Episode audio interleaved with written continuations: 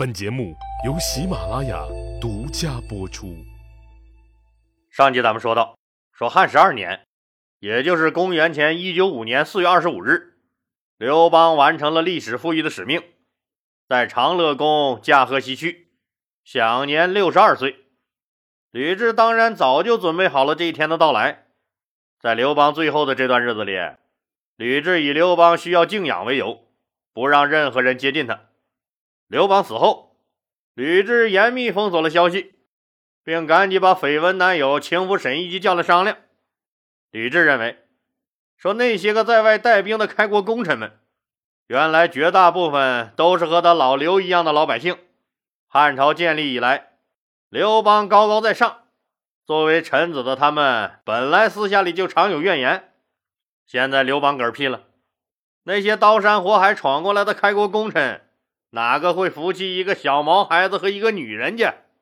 不把这些重权在握的老家伙们通通干掉，自己儿子刘盈这龙椅根本就坐不稳，天下根本就不能安定。现在正是重新大洗牌的最好机会。俩人最后商量的结果是密不发丧，以刘邦的名义召集那些在外带兵的老部下们回朝议事，然后像当年处理韩信一样，一个个弄死他们，一次性解决所有的后患。可惜这天下哪有不漏风的裤衩？就在沈亦基忙活着布置这次团灭活动的时候，这事儿可就被人告诉了丽商。一直听老李节目的人对丽商是不应该陌生的吧？他的哥哥就是刘邦造反之初那个最重要的谋士，记得吧？高阳九痞子郦基，利商当年就是在哥哥的介绍下，带着自己的四千个兄弟入股了刘氏集团的。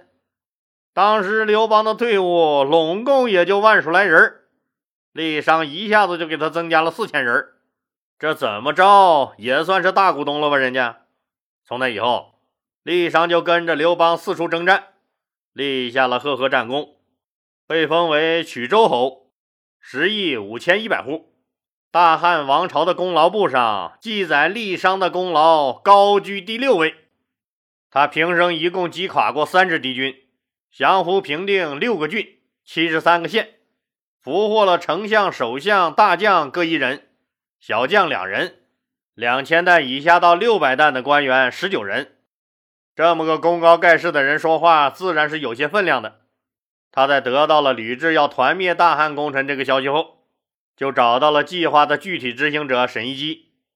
郦商就警告沈一基：“我听说皇上都死了四天了，你们却密不发丧，啥意思？嗯，还打算除掉各位开国将领？”你们真要是这么干的话，大汉可离灭亡就不远了。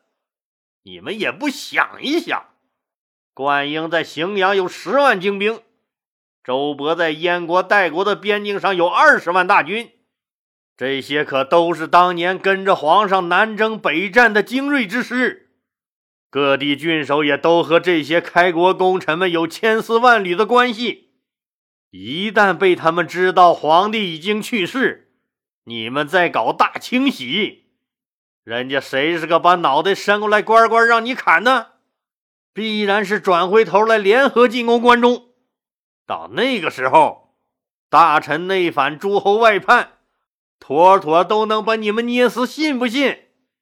沈亦基着实吓了一脑门子的汗，赶紧把话传给了吕雉。吕雉想了想，自己确实也没这个把握。一旦玩砸了，可就死无葬身之地了，也就没敢实施这个计划。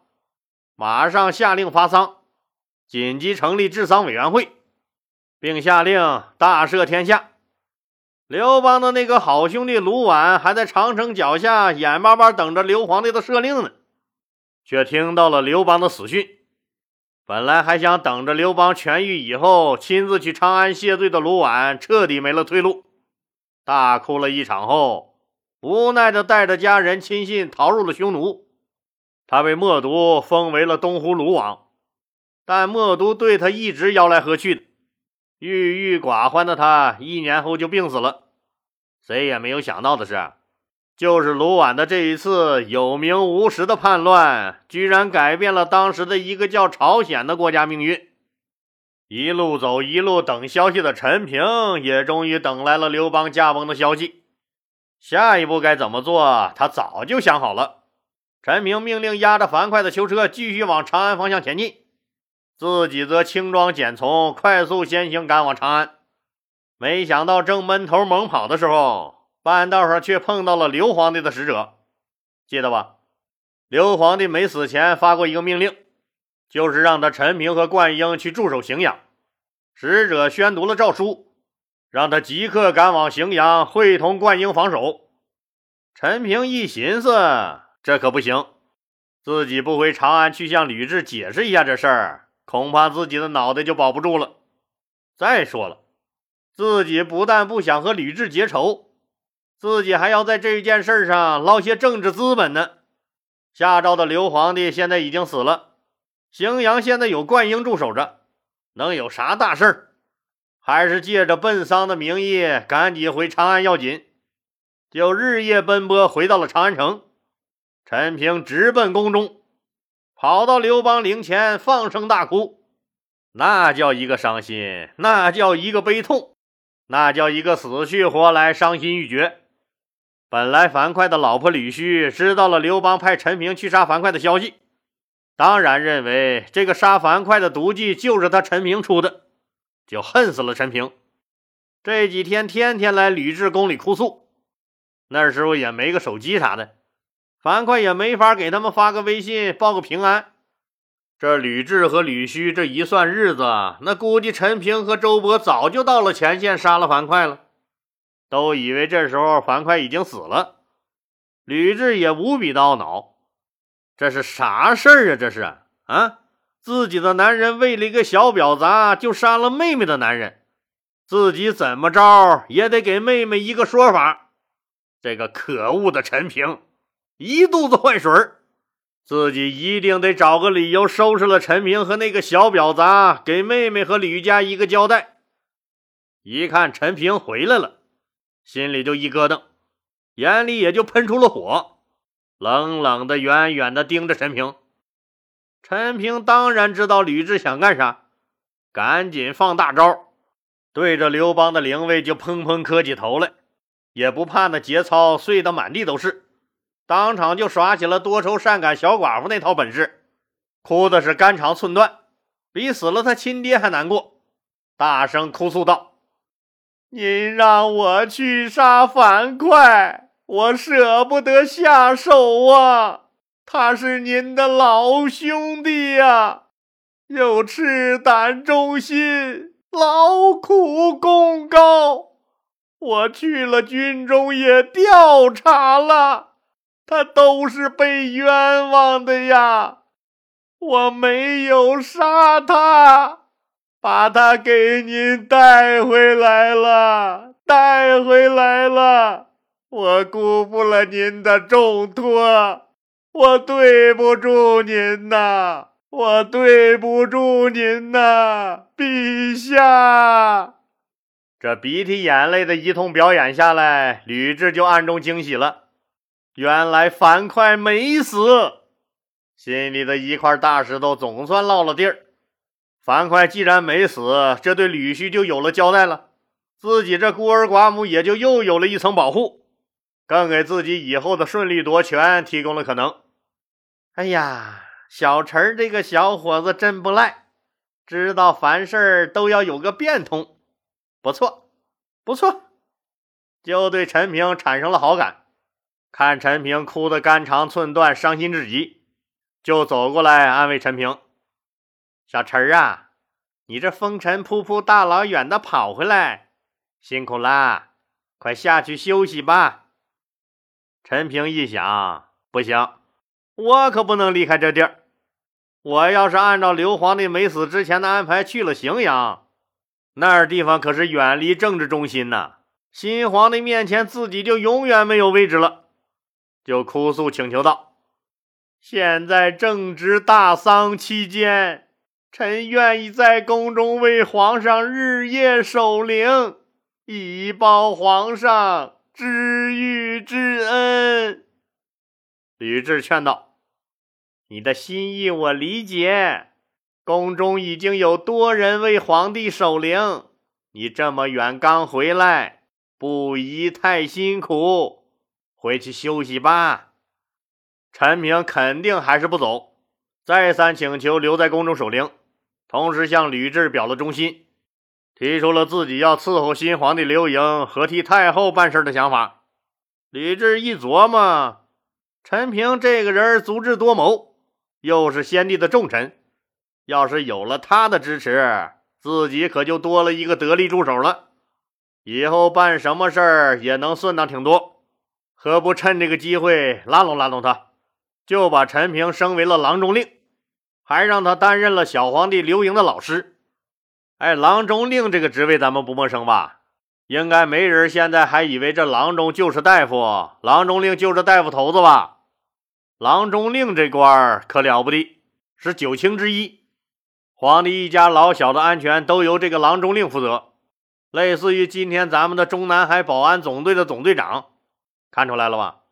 这个职位不仅是官职高，最重要的是，那必须由皇帝最信任的人担任。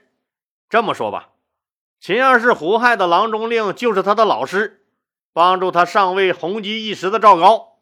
现在让陈平担任这个角色，还让他辅佐新皇帝，这分量您就自己想吧。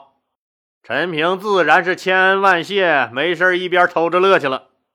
陈平凭借着自己的智慧，在诛杀樊哙这件事情上来了个大反转，不但自己没吃亏。反而让吕雉和小皇帝刘盈对他更加信任了，得到了新的提拔和重用。这一事件以后的一段时间，陈平开始了装傻卖萌、走低调路线，领导咋说咱就咋干，其他事儿一概是装作没看见。等到樊哙的囚车移到了长安，吕雉就下令放了他，并恢复了他的官职和爵位。得到了刘邦驾崩的消息后。各诸侯王和各位列侯都来为刘皇帝奔丧。五月十七日，刘邦正式下葬在了他当皇帝第二年就开始修建的那个陵墓长陵。刘邦的这个长陵啊，就位于现在的陕西咸阳市东面约二十公里的姚店镇三义村北面。公元前一九五年五月二十日，十七岁的太子刘盈正式登基为帝，史称汉惠帝。尊刘邦为太上皇，建太上皇庙祭祀；尊生母吕雉为太上皇后，也就是咱们经常说的皇太后。汉惠帝刘盈带领诸侯和群臣到新落成的太上皇庙祭拜，相国萧何代表群臣倡议，说皇帝起于布衣，历经艰险，平定了天下，为大汉的太祖，功劳最高。于是尊号为高皇帝，也称汉高祖或者汉高帝。刘盈下令各诸侯、各郡县立高祖庙，定时祭拜。汉惠帝刘盈这个新皇帝登基，自然也得有个态度啊。都说新官上任三把火，他一把火就烧了个普天同庆，啥意思呀？给天下所有的男同胞都赐了一级爵位。接下来又给皇帝左右的侍从再赐爵位，有赐三级的，也有赐两级的，也有一级的。对达不到赐爵位资格的，就赏赐给他们万钱。看出来了吧？